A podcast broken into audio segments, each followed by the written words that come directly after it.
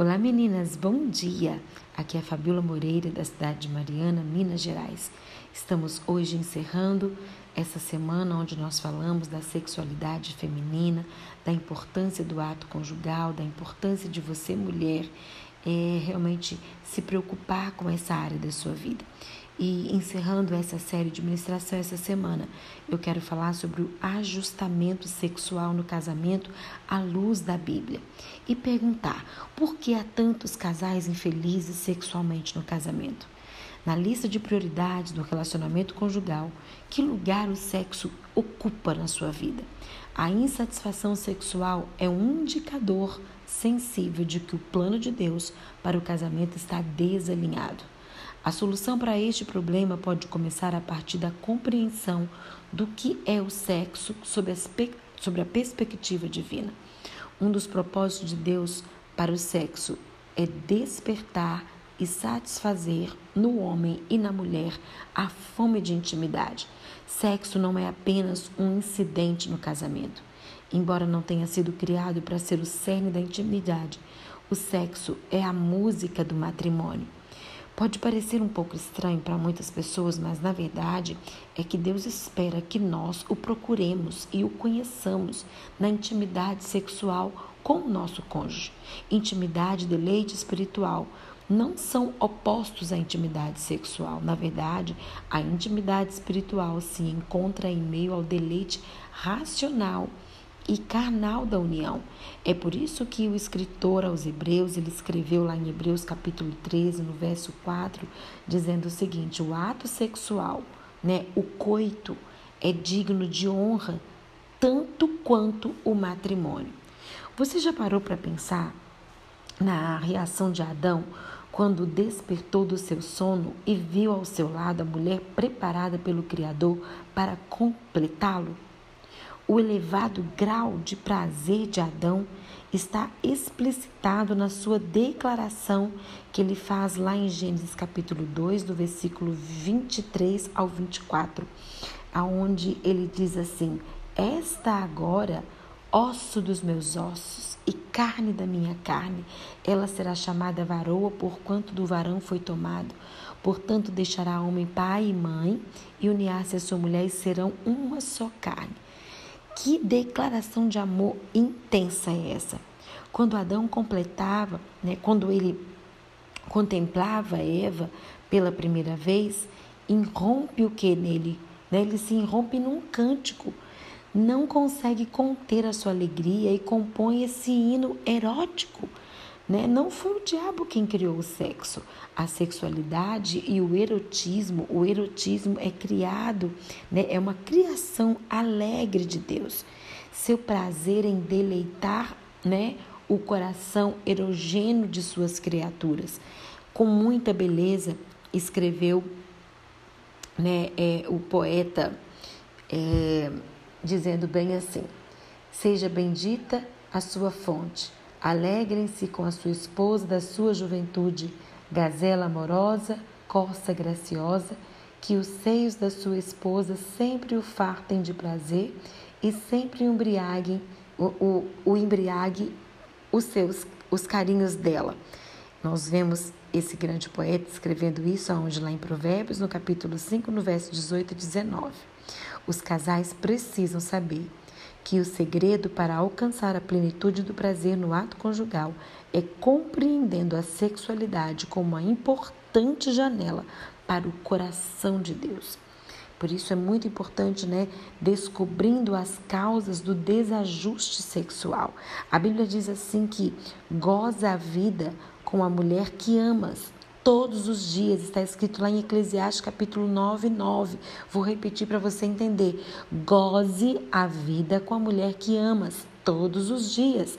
Lá em Provérbios 5,15, beba das águas da sua cisterna, das águas que brotam do seu próprio poço. Olha, o sexo é tão importante para a manutenção do casamento quanto a água para a preservação da vida. Eis a razão porque o texto diz: bebe das águas da sua cisterna. No trabalho né, de, de aconselhamento com casais, é muito comum né, a gente ouvir de, eu praticamente eu, eu estar ouvindo de algumas mulheres, né, se o meu marido não precisasse de sexo, eu passaria muito bem sem. Né? Essa maneira de pensar revela alguma disfunção sexual que precisa ser tratada, porque o normal é gostar e sentir falta da prática do ato sexual no casamento. Muitas das vezes, a causa do problema não está na mulher, e sim no homem. Quando o casal descobre a causa da disfunção ou do desajuste sexual, há mais facilidade na busca pela, pela, pela solução desse, desse, desse, dessa, dessa causa no casamento. Né? A Bíblia diz assim que a alma farta pisa favos de mel. Mas para a alma faminta, todo amargo é doce. Provérbios 27, 7. Nenhuma outra causa tem levado homens e mulheres ao adultério como a insatisfação sexual crônica. A Bíblia ela é muito clara quando diz que uma alma satisfeita ou farta despreza o favo de mel, ou seja, quando o marido e a esposa saem de casa com as necessidades da alma, inclusive sexual, satisfeitas, fica bem mais fácil resistir todas as possíveis tentações do maligno. Quando o homem e a mulher são infelizes sexualmente no casamento, os dois tornam-se presas fáceis do diabo. É, Paulo, né, o apóstolo Paulo, quando escreveu a sua carta resposta para a igreja que estava em Corinto, Corinto, ele tratou desse assunto com, com muita preocupação. Ele diz assim lá em 1 Coríntios é, 7, 2, ele fala bem assim, mas por causa da prostituição, cada um tem a sua própria mulher e cada uma tem o seu próprio marido. Ele também deixou claro que não basta ter uma mulher ou ela um homem. É necessário que os dois sejam felizes sexualmente. E isso é, ele, ele insiste dizendo lá em, em 1 Coríntios 7, o verso 3 e no verso 4, o marido pague à mulher a devida benevolência e da mesma sorte a mulher ao marido. A mulher não tem poder sobre o seu próprio corpo, mas tem no marido. E também, na mesma maneira, o marido não tem poder sobre o corpo da mulher, mas tem no a mulher. A dúvida de muitos casais é como praticar ato sexual de forma que alcancemos a plenitude do prazer, segundo Deus planejou. Como satisfazer a alma, né? A realização sexual no contexto do casamento depende do conhecimento de alguns pontos básicos sobre as diferenças é, afetivas sexuais entre o homem e mulher. Vejamos alguma delas. Primeiro, o homem é tendente ao amor estético e a mulher ela é tendente ao amor ético.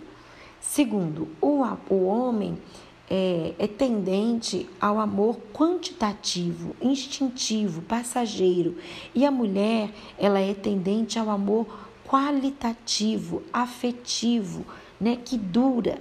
Terceiro, o homem ele é tendente a querer primeiro o corpo dela e depois a pessoa dela.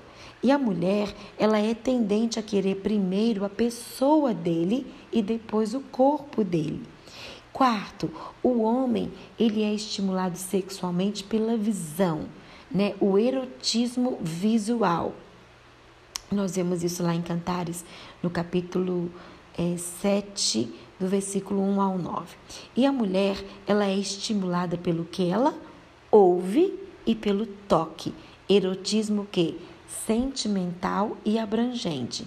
Quinto, para o homem, o ato sexual é um prazer corporal. Ele é somático, físico e localizado. E para a mulher, o ato sexual é um prazer emotivo em todo o seu corpo, partindo dos órgãos da cúpula, né? Da cúpula. E o sexto, o homem precisa de sexo para se manter vivo no casamento. E a mulher precisa de carinho, companheirismo, segurança, estabilidade e sexo. Sétimo, no homem, o sexo é descontínuo e centralizado. Na mulher, o sexo é contínuo e descentralizado. O que o sexo significa para você? O que o sexo significa para o casal? Veja bem, para o homem e a mulher, o ato conjugal satisfaz o instinto sexual, aumenta o amor um pelo outro, reduz as tensões no lar e proporciona a mais íntima experiência da vida conjugal. Então, mediante a isso, eu quero dar alguns conselhos é, bem práticos para vocês, conselhos práticos que podem ajudar né, você, mulher, né, o casal, que buscam esse ajustamento. O primeiro conselho, conselho que eu quero dar está baseado em 1 Coríntios 7, de 2 a 5, que diz assim: Nunca seja egoísta, pense na realização do cônjuge. Segundo, elimine os complexos através da oração e da compreensão. Eu já falei desses complexos aqui em áudios anteriores. Terceiro, lembre-se, o cansaço pode ser a causa do fracasso. Então busque descansar, busque o melhor momento, a melhor hora, se organize para isso. Quarto, desenvolva uma comunicação franca nesta área. Em todos os áudios anteriores, eu falei sobre a comunicação. A comunicação, ela é fundamental. Então, é importante desenvolver o diálogo. Quinto, procure não praticar o ato com a tensão de um problema. Não faça isso.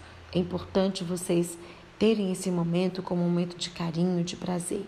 Sexto, reserve tempo para o exercício do ato. Vocês precisam se organizar. Você precisa se organizar, mulher.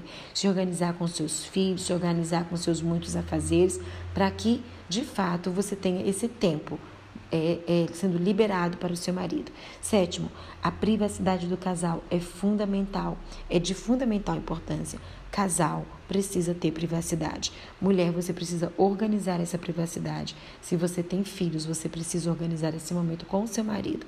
Oitavo, o anseio, né, é uma necessidade de todos. Você precisa ansiar de estar com essa pessoa, de fazer, de dar prazer, né, de pensar no outro, no bem-estar do outro. Nono, a preocupação com uma possível gravidez pode ser uma causa de baixa qualidade na relação sexual. Descanse, lance sobre o Senhor toda a sua ansiedade, porque Ele está cuidando de você. Décimo, nunca se esqueça que o homem, ele se excita pelo que ele vê. Já a mulher é mais pelo que ela ouve. 11. Nunca tenha o sexo como obrigação. O ato conjugal deve ser espontâneo. Muitas mulheres enxergam como uma obrigação e muitas até é de forma errônea e com total falta de sabedoria verbalizam isso aos seus maridos, né? Está indo eu para minha obrigação. Isso fere a masculinidade do homem. Isso fere, né, o coração do homem quando ele ouve esse tipo de coisa. Então, muito cuidado. 12. Cuidado com a contaminação do leito, que deve ser o quê? Sem mácula. Né? Você sabe dos limites.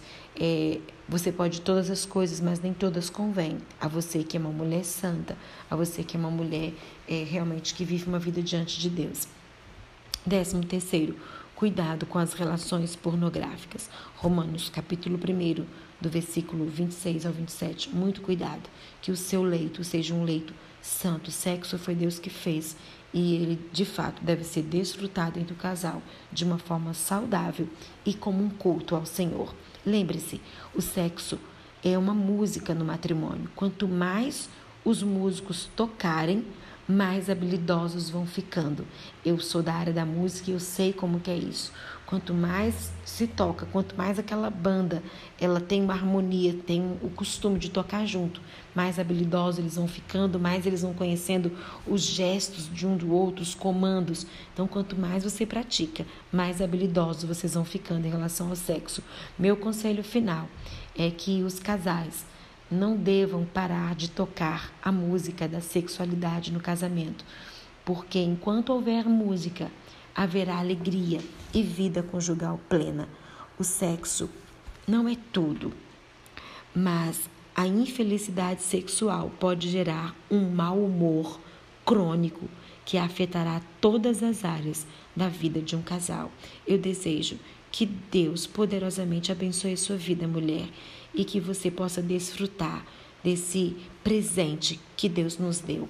Oro agora para que Deus te fortaleça, te sustente. Pai, abençoe todas essas mulheres que estão me ouvindo através desse áudio que durante toda essa semana nós trabalhamos essa área tão importante da nossa vida. Nos ajude, Senhor, cura aquelas que estão doentes, doentes na alma, na mente, no físico, aquelas que trazem traumas nessa área. Eu sei que o Senhor pode curar, pode tocá-las nessa hora. E eu oro por essas mulheres para que elas, todas elas, tenham uma vida sexual, tenham um ato conjugal pleno e saudável na tua presença e que de fato, de fato possam edificar o seu lar na tua presença, Senhor. Eu as abençoo agora, em nome de Jesus. Amém.